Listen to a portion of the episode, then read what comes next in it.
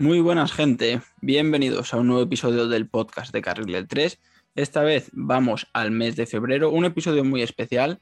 Ya entraremos posteriormente en detalles. Eh, llevamos mucho tiempo dando la vara por redes sociales con este, con este capítulo, con esta nueva entrega, porque realmente nos apasiona. Y para ello, pues tenemos la compañía de un viejo amigo, de un conocido y de un ya colaborador hace, en la primera temporada, el episodio quinto. ¿Qué tal, Javi? Muy buenas.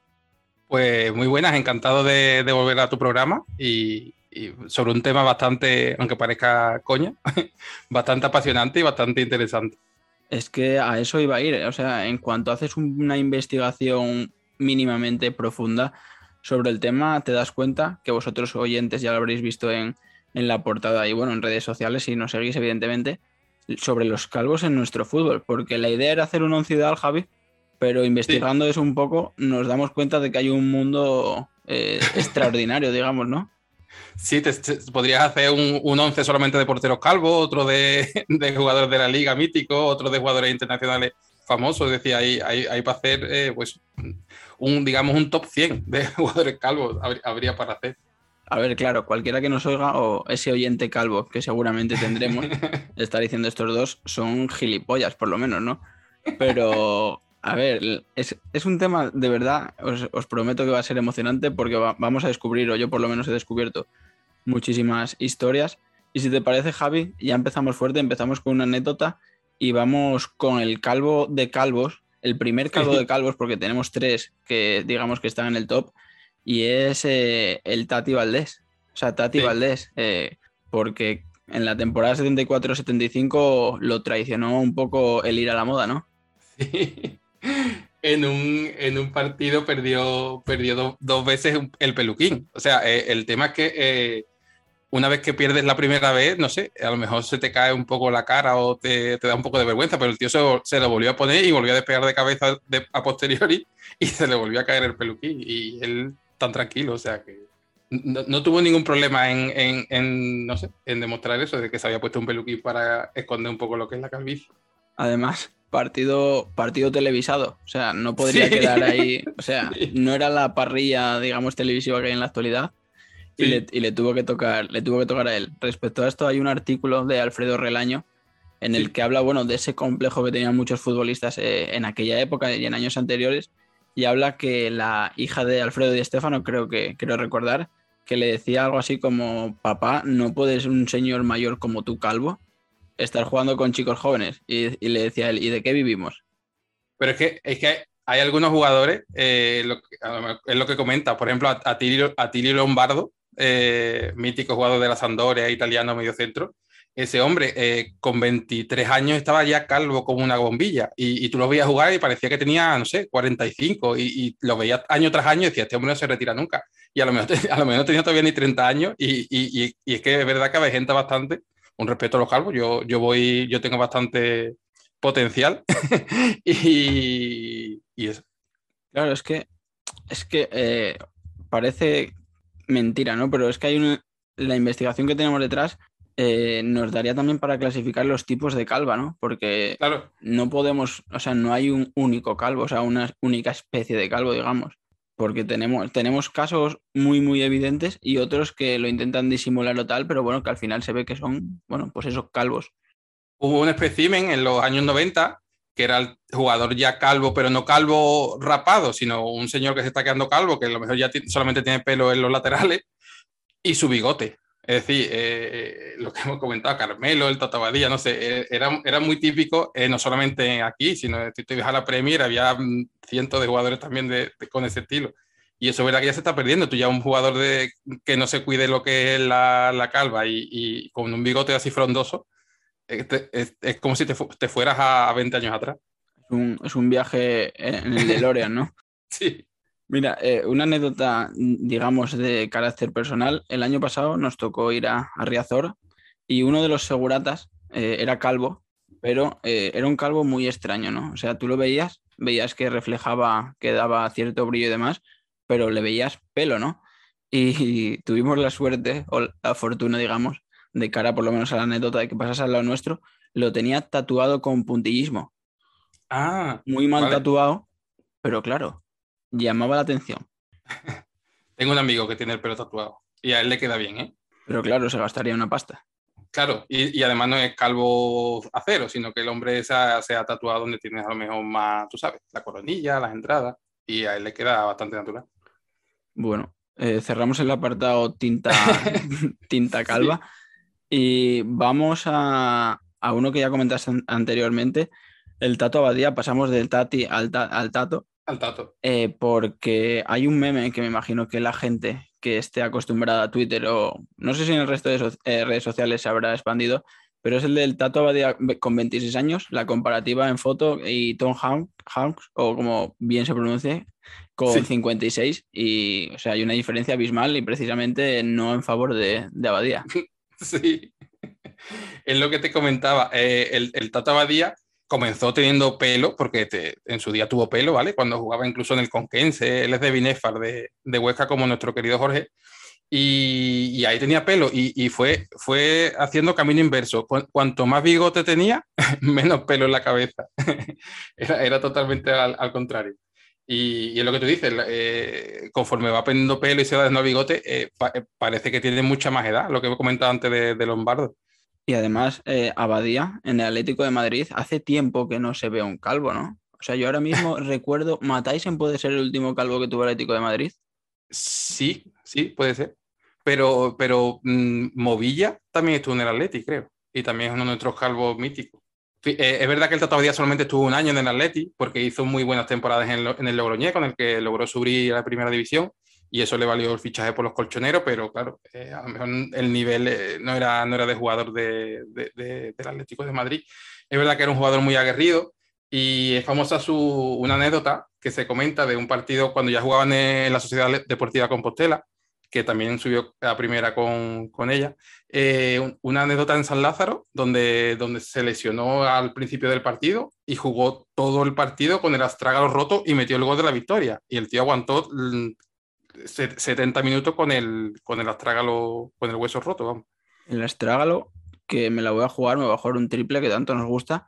Creo que es el hueso más pequeño de, por lo menos de la zona esa del pie, ¿no?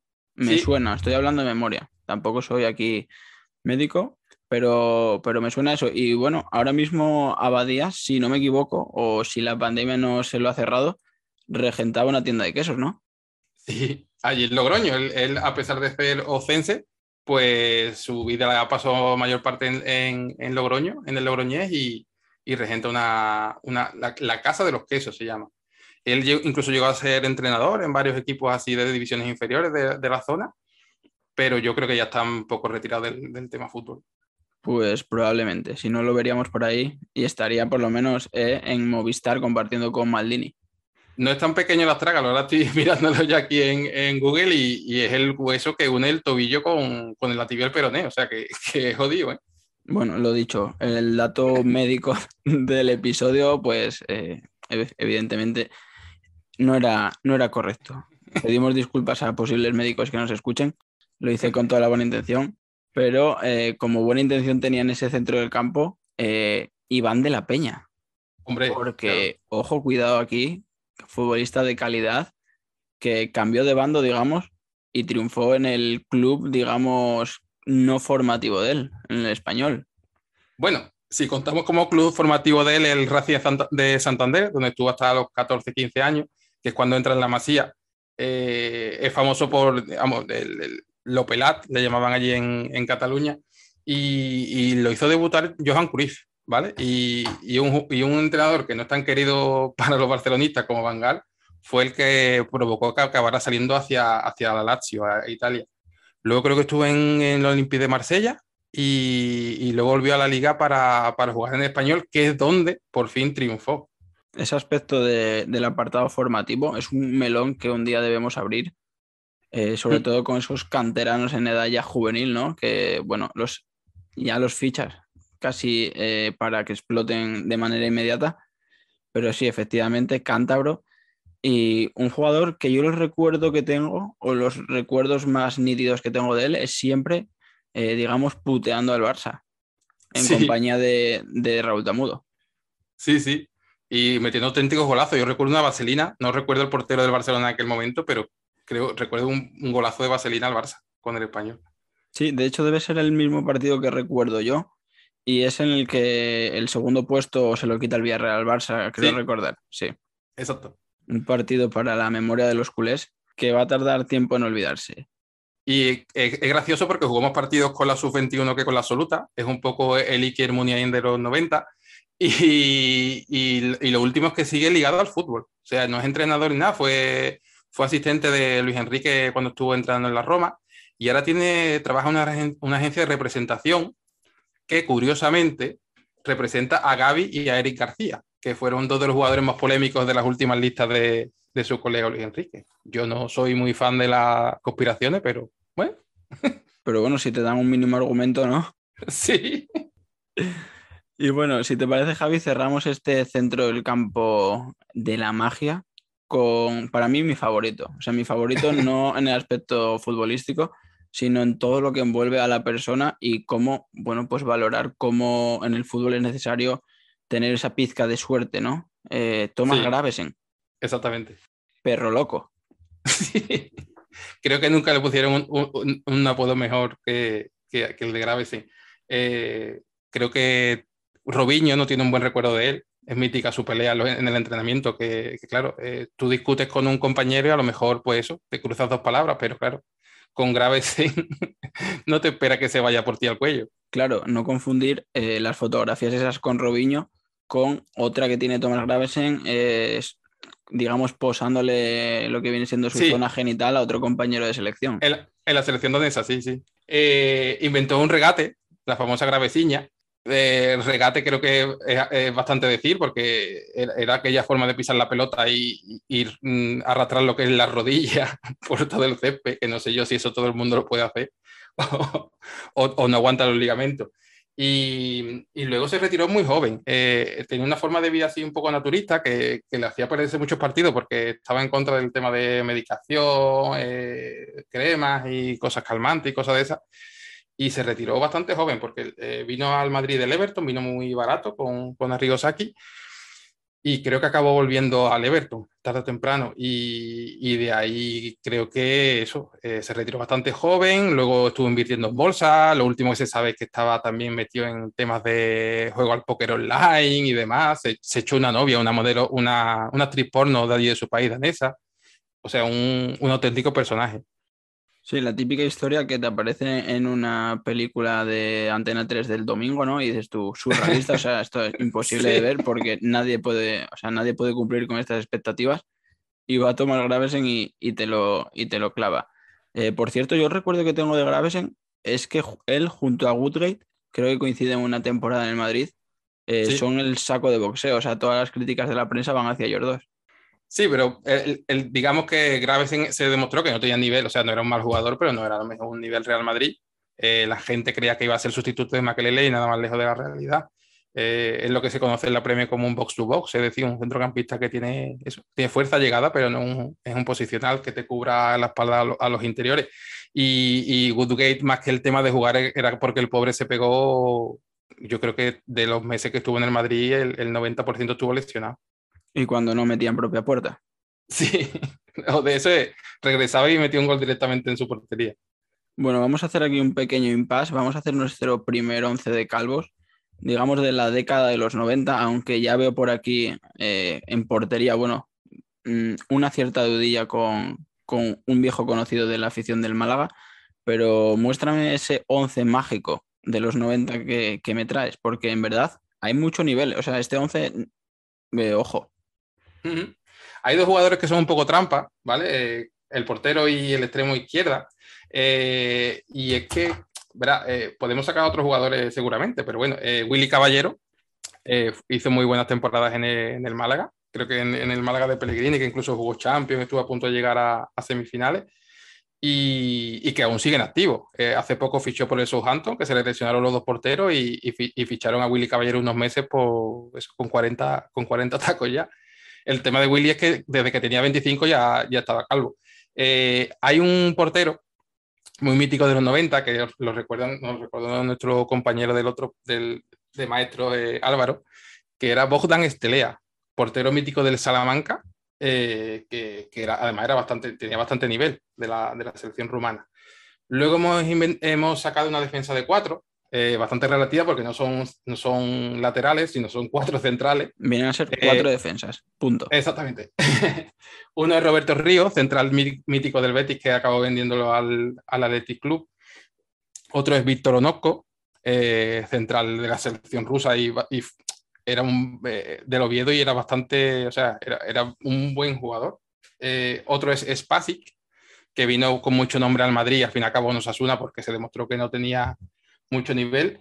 Y luego estamos con lo que te comentaba de la, del espécimen del, del, calvo con bigote, con el gran Carmelo del Cádiz. Eh, es también mítica esa foto de Carmelo con, con Mágico González, que más que dos jugadores de fútbol parecía que, parecía que se lo habían encontrado ahí en la calle le habían puesto la camiseta de, del Cádiz.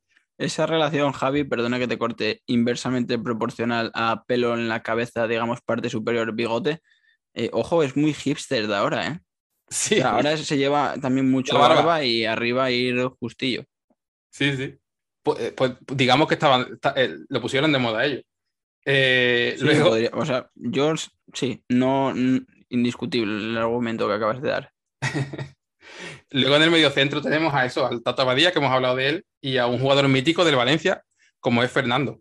Eh, también lo recuerdo yo, o sea, no, lo recuerdo con pelo, sinceramente. Eh, yo, yo lo viví aquella época, aunque fuera pequeño, pero, pero yo no recuerdo a Fernando con pelo. Y, se pegó muchísimos años en, en, Mestalla. El otro que hemos hablado es Movilla, que estuvo en Atlético de Madrid y Málaga, y creo que acabó incluso en Zaragoza. Y, y luego hemos puesto una especie de tridente arriba, eh, donde está Rafa Paz, Rafa Paz, perdón, eh, que era el extremo derecho de, del Sevilla, de aquella época, de, de, cuando Maradona y demás. Hemos metido a Gaisca Toquero en la izquierda, pero es verdad que Toquero es más de los 2000, digamos, pero bueno, también 2000, es un 2010, ¿no? Finales de esa primera década, comienzos de la segunda. Exactamente. Pero bueno, eh, creo que es, un, es, uno de los jugadores más queridos por, por las aficiones. Delantero calvo y con el 2, ¿no? Sí, sí, sí. Puso de moda lo que ahora es Falcao en el rayo con el, con el 3. Eh, y el último, el, mucha gente que nos escuche porque serán jóvenes no lo, no lo recordarán, porque claro, estamos hablando de un Tenerife que por aquel entonces estaba en primera división y un Tenerife que, que le hizo al Madrid perder, recuerdo yo, dos ligas allí en, en el Eleodoro Rodríguez López y, y, y consecutiva. Y es de Erticia. Pensé que ibas a hablar de, de Paco Bullo cuando dijiste que le hizo perder dos ligas consecutivas. Sí, sí. Si tú quieres comentar algo sobre Derticia, que creo que has estado investigando un poco. Sí, eh, investigué sobre, sobre él y sobre esa trayectoria capilar a raíz de también de una foto comparativa, digamos, del cromo que tenía él en la etapa en la Fiorentina, creo recordar que era, que tenía un melenón, pero un melenón también te digo como el de Canigia. O sea, melenón, bueno, eh, ciertamente débil, ¿no? Y, luego ves la estampa que, que tenía en el Tenerife y resulta que todo viene a, relación de una lesión que tuvo en un choque con Diego Armando Maradona, eh, que bueno, ¿Ah, conocido por todos, y eso se le juntó con unos problemas de salud que, tuvo su esposa. Y bueno, pues al final derivó pues en, episodios de estrés, de muchísima ansiedad, pero bueno, él más o menos eh, años después me imagino que habrá ido madurando, madurando la idea. Y se lo toma con, cierta, con cierta comedia, digamos, ¿no? Porque dice que, bueno, que ahora que no tiene que usar peine, que no va, que no va el peluquero, ¿no? Pero eh, no solo es calvo, eh, sino que no tiene pelo en ninguna parte del cuerpo. Es un, digamos, Víctor Mollejo, el Víctor Mollejo de los 90. Sí, una alopecia total. Sí, sí. Y eh, no sé la razón de, de Mollejo, pero aquí, pues, lo de Mollejo es una enfermedad. Yo estuve mirándolo también y el, chaval es una enfermedad que se llama alopecia o algo así, ¿sabe? Tal cual. Y, es algo que creo que es genético. El, chico no tiene pelo desde eso, desde, que tenía 15, 16 años. No, no, Mollejo, eso te iba a decir yo, es muy llamativo porque están por ahí los vídeos del torneo de Brunete, que mm. bueno, y al final pues tengo, estoy cerca de la de él, bueno, soy, soy algo mayor, pero bueno, estamos en esa quinta. Y al final era un torneo que todos queríamos jugar, ¿no? Y veías de repente a un chico de Atlético de Madrid calvo y decías tú, eh, aquí, o sea, no me cuadra, pensaba que está enfermo, eh, pero bueno, digamos más grave. Y ahí está Mollejo, que bueno, ya lleva unos cuantos años como profesional y podríamos empezar a llamarlo de Erticia. Sí, porque ahora está en Tenerife, a ver si por fin, por fin triunfa eh, después de todo la, lo que se hablaba de él en la cantera del Atlet. Pues sí, Javi, antes de hacer el otro 11 ideal, digamos, a nivel mundial, de comentarlo rápidamente, Me hablabas de una teoría conspiranoica, digamos, eh, bajo palos. ¿Qué pasa con los porteros? O sea, que, creo que, eh, tenemos un tramposo por ahí, ¿vale? Que actualmente ostenta la, portería del español. pero creo que el 99% de los porteros que se quedan calvos deciden quedarse calvos. Es decir, no, es una cosa de los 80 ni de los 90, sino que, sino que conocemos casos como actuales, como por ejemplo puede ser Dimitrovic. Eh, en su mismo equipo, hace unos años estaba Monchi, el que era director deportivo exitoso en, el Sevilla. Eh, nuestro querido José Juan, el parapenalti y el, que eliminó el año pasado, creo, al, al, Real Madrid de la Copa. Si te vas un poco atrás, hemos hablado de Willy Caballero, eh, grandes porteros como Fabián Barté, Aviati, que estuvo incluso en el Atleti, Pepe Reina, eh, Estelea también hemos hablado de él, Tafarel, que fue el portero titular de, de, Brasil cuando ganó el Mundial de, de USA 94. Y luego un portero que hacía mucha gracia, que, que hace poco estuvo jugando en, en, la Eurocopa, que es Gabor Kirali, el portero húngaro que, que, juega con pantalones de chándal, que tiene como 40 tacos. Pues, Más identificativo el pantalón de chándal casi que, que esa participación en, en, Europa, sí, en la en Eurocopa.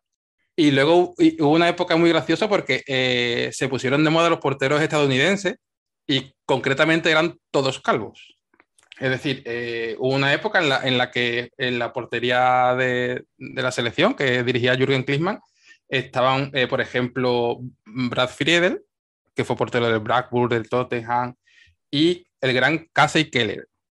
Yo creo que tú eres muy joven pa, para haber visto jugar a, a Casey Keller, pero... A mí Keller no me suena, vamos, ni, ni de documentales, ni, ni de resúmenes, ni nada.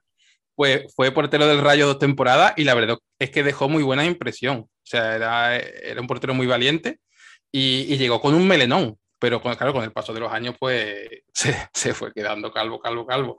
Ya cuando llegó al, al Rayo, ya, ya apuntaba manera. Entonces, eh, llegó a ganar la Copa de la Liga con el Leicester antes de llegar aquí a España. Y, y, ha jugado en, mucho, en muchos equipos de, de, Inglaterra, no solamente de la Premier. Eh, por ejemplo, él, él, cuando debuta allí, creo, en, en, o sea, en Europa, digamos, fue en el Millwall, ¿vale? Y la propia afición del Millwall, que es bastante famosa, porque son un poco desagradables, le pusieron de apodo Mr. Magoo, por los dibujitos estos de los cómics americanos de, del señor este que, que, no veía nada, lo, lo, que luego aquí en España Ibáñez hizo como rompetecho, ¿vale? Sí, una, afición, pues, una afición cariñosa incluso, incluso con los suyos. Exactamente. Y era porque, y era porque además usaba lentillas durante los partidos. Eh, jugó más de 100 partidos con la selección norteamericana, se retiró con 42 tacos, ¿vale? Eh, creo que jugó la última, fue la de, la de 2006, jugando cuatro Copas del Mundo y actualmente eh, colabora en analizando el tema de las ligas europeas y demás en las televisiones norteamericanas. Yo supongo que la gente que ya así más mayor como yo, que vivió los del fútbol de los 90, le, le sonará muchísimo el gran Keller. Y hablando de porteros americanos, como hemos dicho, actualmente hasta hace poco estaba también Brad Guzan eh, eh, y, uno que estuvo en el Manchester United, que fue bastante famoso, porque además el pobre, además de, la calvicie, tenía el síndrome, el, síndrome de Tourette, que era Tim Howard. Ahora cuando hablabas de Tim Howard se me estaba viniendo a la cabeza un tío eh, que yo, claro, al ser portero, ir con manga, manga larga siempre, las medias hasta arriba, tal, tiene tatuado todo el cuerpo, hasta el cuello. No lo sabía. Y en su, no sé si en el testamento o donde narices lo, lo dejó ya escrito, va a donar su cuerpo a la ciencia, porque la verdad es que ves fotos suyas sin camiseta y es un auténtico capricho de la genética, o sea, alucinas con él. Aquí podríamos abrir el famoso melón de jugadores de color calvo o no calvo, o, no sé, o eso hablamos sino después. Vamos, sí, es un buen momento para abrirlo, pero con cuidado, sin que salpique, ¿no? Porque claro, si hay que ser políticamente correctos, eh, vamos a decir jugadores de color, de origen, digamos, africano, sudamericano, jugadores al final eh, que pasan de, de, ser morenos, ¿no? Un poco, sí. un poco más allá. ¿Y por qué no los consideramos? ¿Por qué no los consideramos calvos? ¿O por qué cuando se nos dice esa imagen de futbolista calvo, piensas en Gravesen y no piensas en Asprilla, por ejemplo, o en Huevo? O en Josh Wea. O en Josh Wea. ¿Por qué? ¿Qué pasa ahí? Pues, pues no sé. Porque es muy típico. Patrick Vieira era el calvo entre los calvos, pero es verdad que tú piensas jugadores calvos y no es de los que te viene primero a la cabeza. Aquí en el Betis, Emaná hizo unas muy buenas temporadas y eso, calvo como, un, como una bola de billar. Yo creo, voy a dar una explicación casi científica, yo creo que va en relación a lo que para ti en tu entorno, ya cuando eres pequeño, cuando estás afianzando conceptos, es un calvo. Claro, tú sales y a tu vecino es calvo y si, por ejemplo, aquí en Europa, pues es más probable que veas un vecino calvo blanco y tú asignes el, concepto a ello. Pero es verdad, es algo que hablábamos fuera de micros, eh, entre risas, digamos, pero es algo muy, muy cierto, porque eh, mucho cuando pregunté por redes sociales que quién era el calvo preferido de, de cada oyente o qué calvos recordaban, ojo, solo una persona me respondió con nombres de, bueno, jugadores bueno, sudamericanos o de origen africano. Bueno, Carlitos te dijo Emaná, ¿eh? sí, pero porque Carlitos me dijo Emaná y otro nombre que no recuerdo de, no recuerdo del Betis, no sé si me dijo Nano y otro que tuve que buscarlo porque es que, o sea, te lo digo, no me sonaba ni de los cromos. Y era un mítico lateral izquierdo del Betis, cantera, que juega dos años y luego acaba en el Marbella y tercera tal. Pero sí, sí, Carlitos se, se centró en su Betis. Exactamente. Y iba a decirte que si te parece, repasamos un 11 a nivel mundial, ya digamos de calvos más requete conocidos. Pero claro, hay un problema. ¿Qué formación debe llevar un equipo de calvos? Yo creo que mientras sean todos calvos, da igual que haya cuatro centrales, seis delanteros, siete mediocentros. Bueno, pues por no, por no repetir, voy a hacerme un 3-4-3, partiendo en portería por la portada de nuestro podcast, eh, Fabián Bartez. Esa historia que tantas veces leía de pequeño en un libro, me recuerdo, que los jugadores de la propia selección iban a besarle la calva, ¿no? O sea, y, y es que era súper llamativo. Sí, había un. No eran jugadores, era Logan, Blanc, el que ahora es entrenador. Tenía una especie de ritual que cada vez que le daba un beso en la cabeza, Francia ganaba. Entonces era como una obsesión por, dar, por besar en la cabeza a Barthez, que por otra parte era un portero bastante limitado. O sea, era un portero muy valiente, pero era el típico portero bajito que te pegaba de vez en cuando alguna, alguna bacala. Claro, es que esto habría que preguntarle a, a Barthez hasta qué punto le hacía gracia, ¿no? Que, que Blanc le besase la, la, calva ahí antes de que empezase un partido. Barte además fue el famoso portero que encajó aquel gol de estratosférico de Roberto Carlos, el de la bomba inteligente. Creo que fue en un, en un mundialito de selecciones o algo así. ¿no? Pues Roberto Carlos Javi, el primero de nuestros tres defensas. Eh, ¿Qué comentar de él, no? O sea, es que eh, es otro personaje que la etapa post-futbolística, digamos, o fuera de, del campo, eh, no lo convierte en leyenda porque, claro, aquí el criterio de cada uno, pues tal, pero futbolista carismático por lo menos. Te abro un melón con Roberto Carlos. Antes hemos hablado de las personas así de color. ¿Un rapado al cero se considera calvo? Porque si metemos a Ronaldo Nazario, Ronaldo Nazario ahora en Valladolid tiene unos pelos que parece Webster. Entonces. Claro, eh, a lo mejor habría que tomar un criterio de eh, X temporadas consecutivas siendo calvo. O una evolución, sí. ¿no? O sea, de 0 a 100, pues en 5 años. Sí. Pues Barthez es uno de los que hay fotos por ahí en el Marsella, creo, creo que era. Con pelo, sí. Con tu petazo rubio, ¿eh? Pero bueno, sí, sí, se veía venir que, que, en alguna, que en alguna ventolada, pues aquello se le iba. Y Roberto Carlos en el Inter también tenía bastante pelazo. Sí, encima, rizado, pero... encima ese pelo, que claro, es otro melón, es que estamos abriendo muchos melones, que yo recuerdo un compañero brasileño también que tenía yo de, en clase, eh, lo venía ahora, mientras venía de, a preparar el podcast, eh, lo estaba pensando, cuando él se rapaba, era ese pelo tipo Roberto Carlos, súper corto, súper enredado. Nosotros, o sea, no pasaba nada. O sea, bueno, se cortó el pelo. Y cuando se lo rapaba alguno de nosotros, empezamos, ah, calvo, no sé qué, y empezamos a, a, a fastidiar, ¿no? Y Roberto Carlos es otro ejemplo de esos. Y podría formar en defensa, ojo que lo tengo aquí apuntado, no sé si incluirlo o no, eh, Rivas, que era el que mencionaba Carlitos de, del Betis. Es verdad. David Rivas, sí. Pero yo creo que le puede dejar su sitio a Stam, que además de, de, calvo y de ser muy bueno, o al menos es la imagen que tengo yo de él, de esos highlights, sobre todo, eh, metía miedo. Sí. Es verdad que Stam tuvo dos épocas, eh, una dorada, digamos que cuando estaba en PSV y luego ficha por el United, pero luego su última temporada, o sea, los últimos años en el Milán, la verdad es que se demostró, se, se le veían todas las costuras. Ya tú sabes que con la edad se pierde velocidad y era bastante tronco, pero ya te digo, era muy, era bastante intimidador, el, el, típico central de los que ahora encuentras bastante poco. Sí, de esos centrales que no sé, no, no, sé quién era quien se quejaba hace años que el central debía ser feo, no podía ser como Mar Bartra, ¿no? Se lo decía a Mar Bartra, sí, exactamente. Pues lo mismo. Y para cerrar la defensa de tres, uno que compartió también defensa o defendió la portería de, de nuestro amigo Barthez, el Turán, que acabó en el Barça, yo creo, los años que le recuerdo así más nítido, digamos. es en el Barça, pero que su carrera en la Juve es espectacular. Sí. Corrígeme si me equivoco, eh, su mayor pesadilla, su pánico absoluto es Monitis, ¿no? Sí, sí, lo, dijo en, ahora ya retirado en una entrevista en la televisión francesa, creo, y dijo que el jugador que lo volvió loco en un partido fue, fue Pedro Muniti. Que por cierto, Turán es el padre de Marcus Turán, que, estaba, que creo que estaba en el, en el y tiene otro hijo menor que por lo visto está destacando ahora bastante. Así que familia de futbolistas. Y la verdad que otros eh, caprichos de la genética, porque tanto padre como hijo tenían unas cualidades físicas eh, asombrosas. Mm.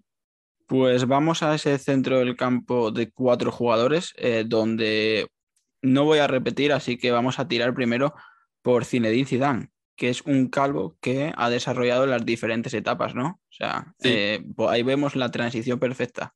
Claro, sí, en el Girondin tenía su pelazo y, y, fue perdiéndolo con los años es verdad que la última imagen que tienes de Zidane es como entrenador del Madrid, que ya estaba calvo como una, como una bola de billar, pero también en, la, en, el recuerdo de muchos de mucho aficionados está el Zidane con pelo, con esa famosa coronilla.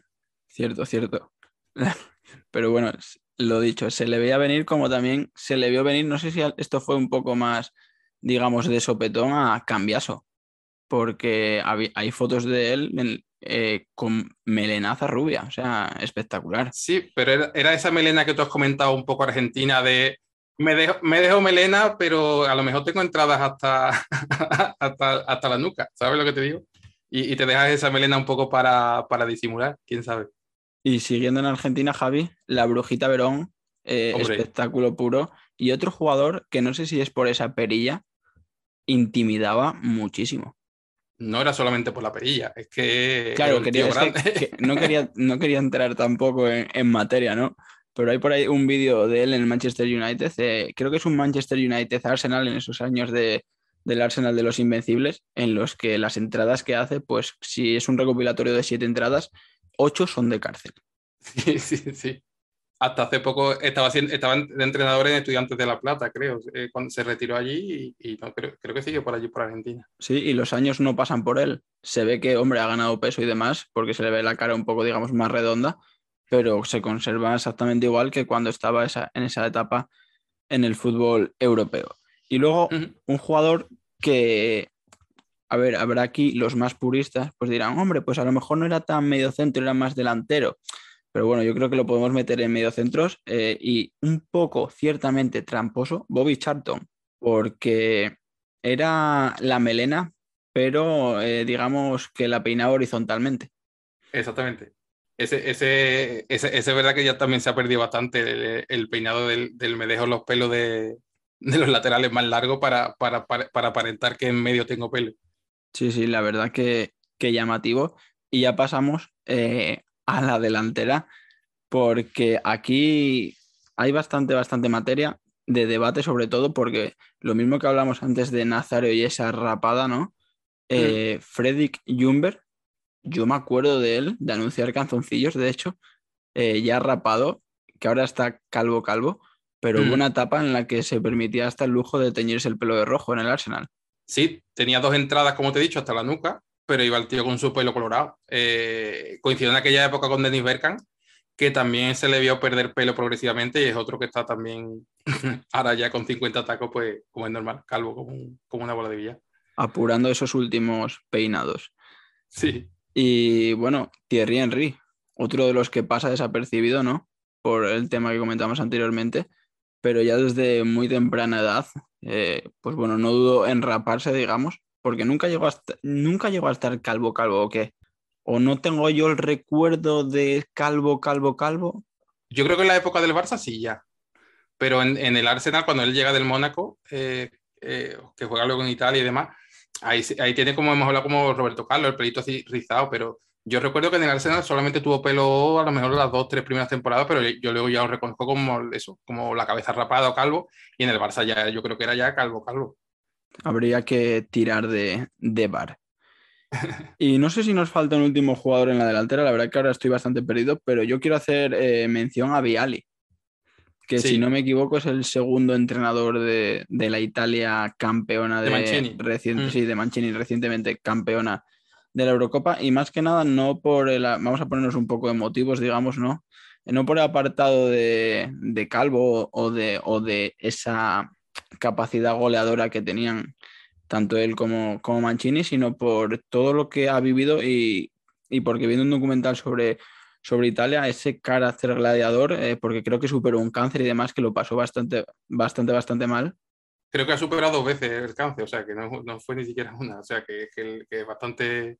Y la verdad que el que tenga tiempo y, bueno, pues le guste eh, ver esos documentales, hay uno en Netflix muy recomendable sobre la andadura de Italia y se ve a ese, digamos, a esa persona más interna, ¿no? A esas facetas, a esos rasgos más internos de Viali y la verdad que, bueno, por momentos eh, emociona pues ver esa lucha y como al final, pues bueno, final feliz y, y, ver cómo se emociona y todo y la verdad que mención especial para él. Y menudo, menudo aquel equipo del Chelsea con los italianos, con Viali, con Sola, menudo equipazo. Y, y, y yo metería así como extra, a lo mejor a un jugador de los calvos que a mí más me ha gustado, como es Arjen Robin es otro que se le ha visto también la, evolución de, de, chico con pelo, que es verdad que ya con 23, 24 años ya andaba escaso, pero ya los últimos años en el Valle era, era calvo total. Cierto, cierto. No caía yo en la cuenta de Arjen Robben. Que por cierto había por ahí una polémica muy gorda, ¿no? De, de las lesiones que tenía en Madrid, luego supuestos tratamientos, digamos, pues bueno, experimentales que tuvieron con él en, en Alemania, pero bueno, no le fue, no le fue mal al bueno de Arjen hasta hace poco, hasta hace poco estaba jugando. Se fue al Groningen, que es el equipo de, del, que, del que él salió de la cantera, y creo que se retiró allí y, y tuvo casi, no sé si, si, sigue o si este año fue cuando ya por fin colgó la foto. La última noticia que tengo es que iba a entrenar en bici, como vale. buen neerlandés. Sí, sí, exactamente. Y bueno, Javi, te comentaba, eh, alguien tendrá que, algún calvo tendrá que dirigir este 11. Te tengo dos opciones. Eh, vale. Has de elegir pero yo creo que sé por dónde vas a salir y dónde, por dónde saldrían muchos de nuestros oyentes. Empiezo con la opción, eh, digamos, eh, no nacional, San Paoli, pero te pongo, esto es como la píldora roja y la píldora verde y la píldora azul. Píldora roja, San Paoli, pero píldora azul, Paco Gémez. Uf. Difícil elección. Sí, porque además son dos, dos entrenadores de mucho carácter eh, precisamente Paco Gémez tenía pelazo cuando era jugador, pero pelazo, pelazo de pelo largo. Y, y, y creo que son dos entrenadores que, que, apuntaban más de lo que al final han dado, porque creo que San Pauli estaba ahora en el Marsella y, y Paco está en, en, el Ibiza. Pues yo tiraría, yo tiraría siempre por, por Gémez, por su gusto por el fútbol, que no siempre le salía bien, pero bueno, todos recordamos aquel Rayo Vallecano. Y si los oyentes, pues bueno, tienen algún entrenador calvo que se les haya venido a la cabeza mucho antes que estos dos, pues que no duden en decírnoslo. Tú me mencionabas anteriormente, Javi, a, a, a tu líder eh, desde el banquillo, ¿no? Hombre, si quieres que este equipazo con Zidane y demás baje a segunda, el, el entrenador idóneo es Miguel Ángel Lotina. Y que vistan, y que vistan a, a barras azules y blancas, ¿no? Sí. Y bueno, en un partido entre estos dos once ideales que hemos hecho de calvos, que habría que ver quién gana. Tal vez el once este internacional pues tiene, tiene más talento. También te digo, sí. como, como decías anteriormente, a los mandos va a estar un temerario Paco Gémez, pero alguien lo tendrá que arbitrar, ¿no? Hombre, aquí creo que hay pocas dudas de quién es nuestro árbitro calvo preferido, que incluso fue portada del famoso Pro Evolution Soccer, como el eh, Colina que leía yo sobre, sobre ese carácter eh, que tenían en el campo con los jugadores, que venía inculcado de familia porque se había criado en un ambiente, creo que con, no sé si el padre tenía algo que ver con, con el ejército, o sea, un ambiente muy militar. Mm. Y bueno, le sirvió para ser uno de los árbitros, yo creo que no solo calvos, sino más reconocidos del panorama internacional. Y más respetado, porque eso es importante, que, que, un árbitro tiene que ser siempre respetado y yo creo que nadie se le subía a la, bueno, barba no tenía, pero nadie se le subía a la barba a, a Pierluigi Colina. No, no, la verdad que, que intimidaba y eso. Eh, yo creo que si me preguntasen un árbitro a nivel internacional, el primero que se me vendría a la cabeza sería, sería Colina, sin duda alguna. Y bueno, eh, Javi, queda un último protagonista que antes eh, casi me olvidó de él porque yo no lo recordaba. Eh, la conocida como The Bad Menage eh, lo que viene siendo la amenaza calva. Sí, es un jugador que, que lo conocerá poquita gente. Eh, a ver, eh, estuvo en los años 2000 en la 2006 o por ahí, estuvo en la, en la liga, ¿vale? Se llamaba Kennedy Bakircioglu, ¿vale? Llegó, llegó procedente del Ajax de Ámsterdam, es un jugador sueco a pesar de ese apellido turco, ¿vale? digamos que es un apellido turco, pero es de origen asirio. Él, él jugó en la cantera de un equipo de, de, su país natal, que en este caso es Suecia, que estaba formado solamente por, por, por, emigrantes. No, por, emigrantes asirios, que, que, es lo que hoy en día es Irak y toda, toda esa zona. Y había un equipo precisamente allí que se llama el Sirianska o algo así. ¿Vale? Eh, entonces era un, era un extremo, un centrocampista con muy buen pie. Eh, si, si, si, luego queréis mirar en el podcast el nombre, porque no es fácil, eh, tiene muchos highlights de goles de falta y en, dos temporadas que estuvo en el Racing de Santander, ya os digo, que llegó del Ajax, em, dejó, muy buen, dejó muy buen recuerdo en el Sardinero, porque era un jugador con muy buen pie, no solamente metió seis goles, repartió cinco asistencias, era el encargado de sacar todo el balón parado y se le veía bastante, bastante calidad. Es verdad que luego la, llegada del famoso Alisaer, del que hablamos, del que hablamos en su día de, la, de, los, de los inversores del fútbol y tal, pues acabó con, creo que el Racing aún le debe dinero al, al pobre de Bakir eh, se hizo famoso cuando era juvenil, ¿vale? Eh, como aquella famosa historia de, de, que Robbie King fichó por el Inter porque el hijo de, de, Moratti lo había fichado en el FIFA, no sé qué jaleo, qué historia contaban. Pues en, en el caso de Kennedy Bakir eh, hizo, la, hizo las pruebas en el Manchester United, estuvo a prueba durante dos meses en verano porque en el Championship Manager, lo que, eh, lo que era una, una, especie de PC fútbol más profesional, tenía, tenía unas, unas estadísticas buenísimas, o sea, eh, regate, centro, tal, y eso le valió para que, para que incluso hicieran una prueba en el, en el Championship Manager. Eh, yo recuerdo un artículo que había por ahí de, de que había directores deportivos que, que, bicheaban el tema de los ojeadores de, de este tipo de juegos, como el, como el que ahora es el Fútbol Manager, para fichar a algunos jugadores. El caso, el caso más reciente, o por lo menos que salió a la luz así más relevante, es el de Roberto Firmino. Firmino, exactamente. Que fichó por el Hoffenheim, ¿puede ser? Sí, el Hoffenheim, sí. A raíz de eso, de que el, bueno, pues me imagino que el director de scouting del club alemán, pues se lo encontró en el Football Manager. Eh, el Big Bata eh, más, más primitivo eh, fue el que llevó a nuestro, a nuestro calvo, que ojo, ahora, Javi, compartiremos las fotos por Twitter, eh, maneja tu petazo. Eso es. Este, digamos que lo vamos a meter en una especie de once de impostores. Es decir, eh, Kennedy Bakircioglu ya apuntaba manera, decir, ya, se le veía su, su, coronilla calva. Y es un tío que nunca se llegó a, rapar, pero a cada año que pasaba tenía menos pelo. Es decir, si, si, si ahora te haces microinjerto a ponerte pelo, él cada año perdía a lo mejor 10 o 20 pelos. Es decir, tuve año tras año que se le veía el cartón y cada año se le veía más y cada año se le veía más, cada año se le veía más. Se retiró en 2019 y ahora en 2022 tiene un tupé que ni, que ni Hombre, siempre dicen que el deporte de élite pasa factura, ¿no? A uno será para las rodillas, eh, articulaciones y demás, pues a él tal vez lo que viene siendo la salud capilar era lo que, lo que más sufría. Puede ser. Pues estamos llegando casi a la parte final, pero yo creo que nos queda el tiempo justo para repasar a calvos de un segundo escalafón que de una forma u otra eh, los tenemos presentes eh, en nuestras vidas. Si te parece, empiezo yo, Javi, con eh, Rubiales, el presidente de nuestra queridísima Real Federación Española de Fútbol. Y es otro que yo recuerdo calvo desde que era jugador, desde su principio. Que yo recuerdo Rubiales, etapa levante. Hmm, lateral derecho. no ser exactamente un virtuoso del balón. no, precisamente no. Dices, si se tiene que ganar la vida del fútbol, es probable que efectivamente sean los despachos. O sea, el tema AFE, que bueno, con la AFE eh, tengo entendido que hizo un gran trabajo, o Federación Española como, como ahora, y no sé cuánto tiempo estará, pero probablemente se marque un billar. O sea, no lo descarto. Apunta, apunta eso, desde luego. Eh, otro que tampoco era un virtuoso del balón, y cuando nos lo mencionó un, un oyente, me sorprendió mucho porque era el último nombre que esperaba tener en esta lista, Bruno Saltor. Sí. Es ciertamente reciente, no sé si ya ha dado por finalizada la, carrera, digamos, futbolística. Sí, se, retiró en el Brighton hace ya unos añitos. ¿eh? Hace cinco o seis años, ¿no? Sí. Sí.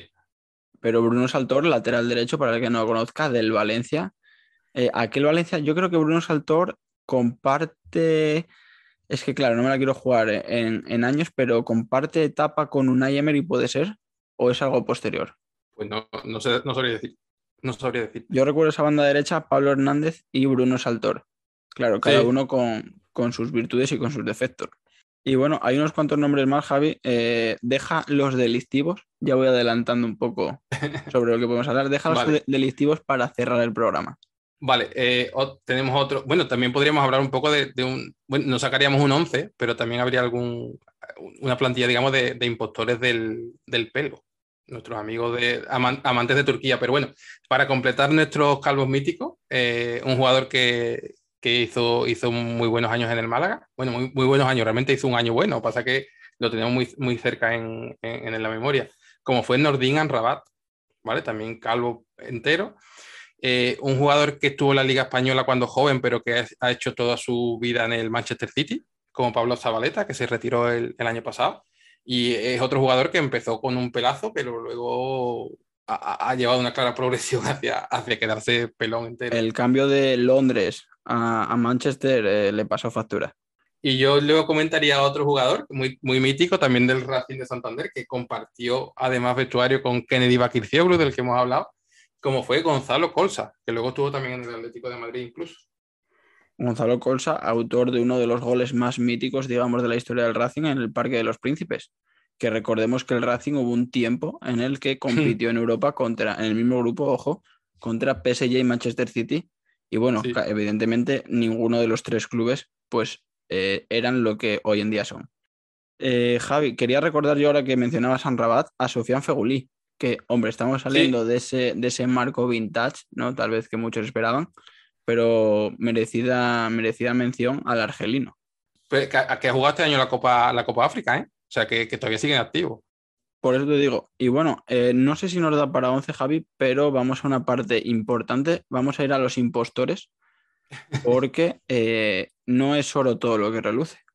Sí, hay gente que no quiere ser calvo. Eh, también es entendible por estética, por eso, lo que hemos hablado, además, por Y además, si tienes la capacidad económica, como es el caso de, de ellos, pues evidentemente, hombre, también hay que saber hacerlo progresivamente. Lo mismo que hay una etapa, digamos, de ir de más a menos, pues tiene que haber una progresión, digamos, continuada en el tiempo de ir de menos a más, porque hay casos que son muy, muy evidentes, pero bueno, eh, amplia investigación nos has traído, así que todo tuyo. Hay gente que no lo esconde, como, como Alfonso Pérez Muñoz, el mítico delantero del Betty, eh, que incluso mandó fotos delante y después de haberse puesto pelo y, el, hombre es muy contento, o sea, fue, bastante, fue bastante claro que se lo había puesto y él no, no lo escondió en ningún momento. Luego hay jugadores un poco así tramposillos que están en activo, ¿vale? Como puede ser, por ejemplo, David Silva, que si recuerdas en el Manchester City, eh, los últimos años antes de venir para acá estaba bastante pelón. pues mira, Silva no lo recordaba. O sea, cuando lo vi en esta lista dije, no puede ser. Sí, sí, sí, sí. Pues Silva estaba bastante pelón y ahora tiene un pelazo. Eh, Paquito Alcácer, ¿vale? Que, que, tiene, lo hablamos el otro día en los maestros, que tiene ahora más pelo que, que, cuando hizo la comunión. O sea, yo creo que se ha puesto pelo de más. O sea, yo entiendo que tú te pongas pelo, pero, pero mm, digamos lo que tú tenías hace unos años. Pero es que se ha puesto casi el pelo que tenía en el colegio. O sea, no tiene, no tiene ya ni siquiera ni, ni, entrada. Otro que se quitó las entradas fue, que esto muy poca gente lo recuerda, Jan Oblak. Jan Oblak cuando llega al Atlético de Madrid con 24 años e, era cartón puro. O sea, se le veía, tenía, tenía tres pelos en, en, en la frente. Y, y, ahora es otro que goza de un, de un pelazo envidiable. Y, así jugadores también menos, o sea, muy famosos, pero que no caemos ahora del tema pelo. Cés Fábregas. Cés Fábregas en. Yo ahí cuando leí esto eh, estuve a punto de cancelar el programa. Desconocía totalmente esa faceta impostora de, de Francesc. A ver, no llegó a ser, a ser calvo del todo, pero es verdad que pegó un cambio de unas entradas bastante considerables a, a tener un, un, buen pelo de nuevo. Eh, otro fue Snyder, que él, por ejemplo, hizo un poco como Rooney, que es otro de esta lista, que, que, empezó rapándose, rapándose, rapándose, y cuando ya vio que por mucho que se rapaba aquello no tenía solución, apareció de pronto con, con un pelo nuevo. Rooney, que por cierto, Javi, hay datos por ahí. A ver, claro, habrá que saber la fuente, ¿no? Y habría que contrastarlos. Bueno, pero la única forma sería preguntarle a él. Eh, 18.000 euros invertidos en, en, lo que viene siendo injertos. Y da igual, o sea, eh, en lo de Rooney da igual, porque además aparenta ahora mismo tener cerca de 60 años. Exactamente. Ahora está de entrenador en Derby County y, yo creo que se está volviendo a quedar calvo. que por cierto, anécdota de Rooney del Derby County. No tiene nada que ver con calvos, pero es obligatoria cuando sale su nombre. Eh, en principio, a principio de temporada, el Derby County contaba con 10-11 jugadores y dijo Rooney, tranquilos, hago de, de jugador-entrenador. Pues bueno, en un entrenamiento lesionó a dos. Quedaron con nueve. Sí, sí, sí. Está, luchando por salvarse en el Championship porque encima le, redujeron puntos por el tema de las deudas Incluso se estaba investigando sobre un tema concursal por los dueños y demás, así que no pinta muy bien. Eh, y luego, así, jugadores muy, muy míticos del Valencia. Tenemos a Mendieta y a, Farinos, que también en, las últimas etapas de su carrera estaban pelones, pelones. Y ahora ya retirados lo, hemos visto en actos de la liga o en entrevistas y demás, y, y gozando un pelazo envidiable. Y yo creo que el, ya, que no hemos hecho un 11 como tal, eh, el portero tendría que ser Diego López, que ya lo hemos comentado, que cuando estaba en Villarreal eh, se le veía bastante ya el cartón y de pronto ahora en el español tiene un pelazo como, como, como hace 20 años. Y el entrenador de ese, de ese 11 de impostores no puede ser otro que nuestro querido Antonio Conte. La remontada de Conte es muy buena, pero claro, te iba a decir yo que Diego Pablo Simeone eh, está en proceso, pero eh, de vez en cuando, pues el arbustillo no acaba de tapar todo lo que tiene que tapar. es que el tema de tener pelo, eh, si te haces un microinjerto y encima tienes ese tipo de pelo rizado del que hemos hablado al principio del programa, pues lo tienes un poco jodido. Cierto, cierto. Y bueno, Javi, estamos llegando casi al final, nos quedan tres nombres, o sea, pero dos de ellos, ¿cómo decirte? De película, ¿no? O sea, de serie, o sea, y, de las buenas. Preséntanos a nuestros dos eh, impostores, no, porque estos ya son... Socios, digamos, ¿no? Sí.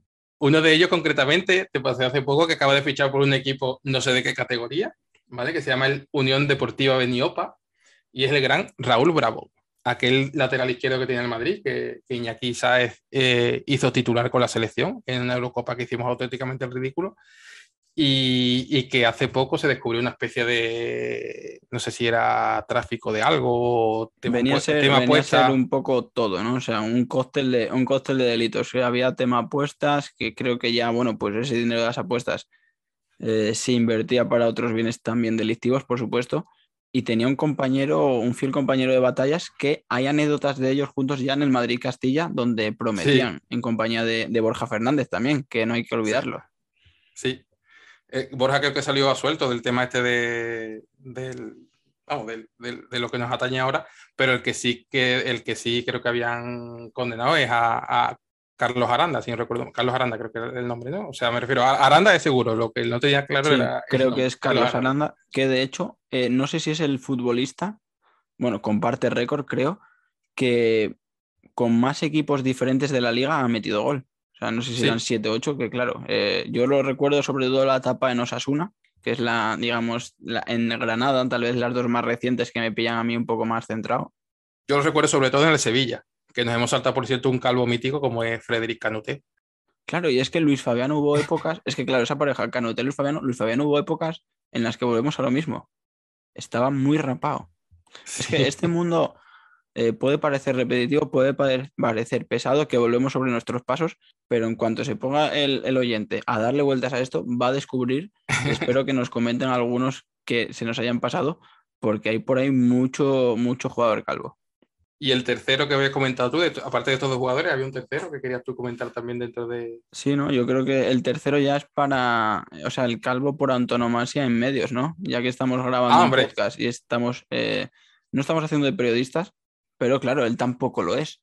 Eh, estamos hablando de Julio Maldonado Maldini, que decían en, el Pro Evolution, en aquel Pro Evolution en el que salía Colina de, portada, recuerdo que era con los comentarios de Julio Maldonado Maldini. Pues aquí tenemos a nuestro queridísimo Julio. Ojo, que, que, a Maldini le debo yo mucho el tema del fútbol internacional, de aquel día después, la parabólica y, no sé si eso, aparte de ser un calor muy mítico, eh, ha hecho que muchos de nosotros tengamos esta afición por el, por el futuro. Sí, realmente, eh, a ver, las cosas como son, eh, tal vez ahora se adorna en exceso, ¿no? Porque aparece un media punta del segunda división de Angola de 15 años y Maldini lo vio jugar ya cuando era Levin, ¿no? pero la verdad que es un referente, sobre todo, bueno, los programas que hacía ahora con el canal de YouTube. E, en el YouTube enseñó el, disco duro aquel compartido que tenía, no sé, miles y miles y miles y miles de partidos en, guardados y grabados. Incluso algunos los había pedido a, las televisiones de los países, fíjate tú, para, para, conseguir un, no sé, una final de copa entre dos equipos finlandeses. Pues el tío lo tiene en su, en su, en su disco duro. Él cuenta, eh, que bueno, se nos está yendo un poco de las manos, pero él cuenta que llegó a establecer relaciones eh, de intercambiarse partidos, creo que era con el presidente de Chile o, de, o, algo así. De la, de, la Federación Chilena de, Fútbol o el presidente del país, dices tú. Sí, creo que era el presidente del propio país, o sea, eh, situaciones eh, iberosímiles, o sea, que no te puedes imaginar, pero que claro, en aquella época en la que el fútbol internacional era muy difícil acceder a ello, pues era la forma que había y bueno, pues esas amistades que hizo y todo eso que, que nos aportó, porque bueno, al final a Maldini yo creo que todos le queremos en, mayor o menor medida. Sí. Y como para no quererle, cara se está poniendo mazado. Sí, así que ojo cuidado con, ojo cuidado con Maldini que va a ser el próximo Team Howard. Y nada, Javi, yo creo que llevamos ya el tiempo reglamentario, digamos, ha quedado un episodio, no sé si un, un bateburrillo de ideas, porque hemos dado muchos nombres, pero yo creo que los oyentes habrán recordado a muchos jugadores de esos míticos que tal vez tenían olvidados y yo creo que puede quedar una cosa interesante. Y que, y que aporten, como tú dices, si, si, si, tú vas a subir fotos a redes sociales de algunos de los jugadores que hemos comentado, que ellos aporten también su granito de arena y, si recuerdan así algún jugador especial con cariño, se nos ha podido pasar completamente. Sí, ya te digo que el trabajo de investigación que hemos hecho, o que has hecho sobre todo especialmente, ha sido tremendo, pero la verdad que, que, la ocasión lo merecía y lo dicho. Nos dejáis en comentarios, en Twitter, donde buenamente podáis eh, esos calvos que habéis echado en falta. Y nada, lo hemos hecho con mucho cariño y Javi, pues muchísimas gracias por, por pasarte por aquí, un placer. Gracias a ti por invitarme y un placer es todo mío. Y bueno, esto habrá que despedirlo como lo despediría el gran Maldini, ¿no? Así que chao, chao, chao, chao, chao, chao, chao. Donde vayas, yo me iré. Si me quedo oscuras, de la locura, ven alumbrame. Alguien dijo alguna vez por la boca vive el pez. Y yo lo estoy diciendo, te lo estoy diciendo otra vez.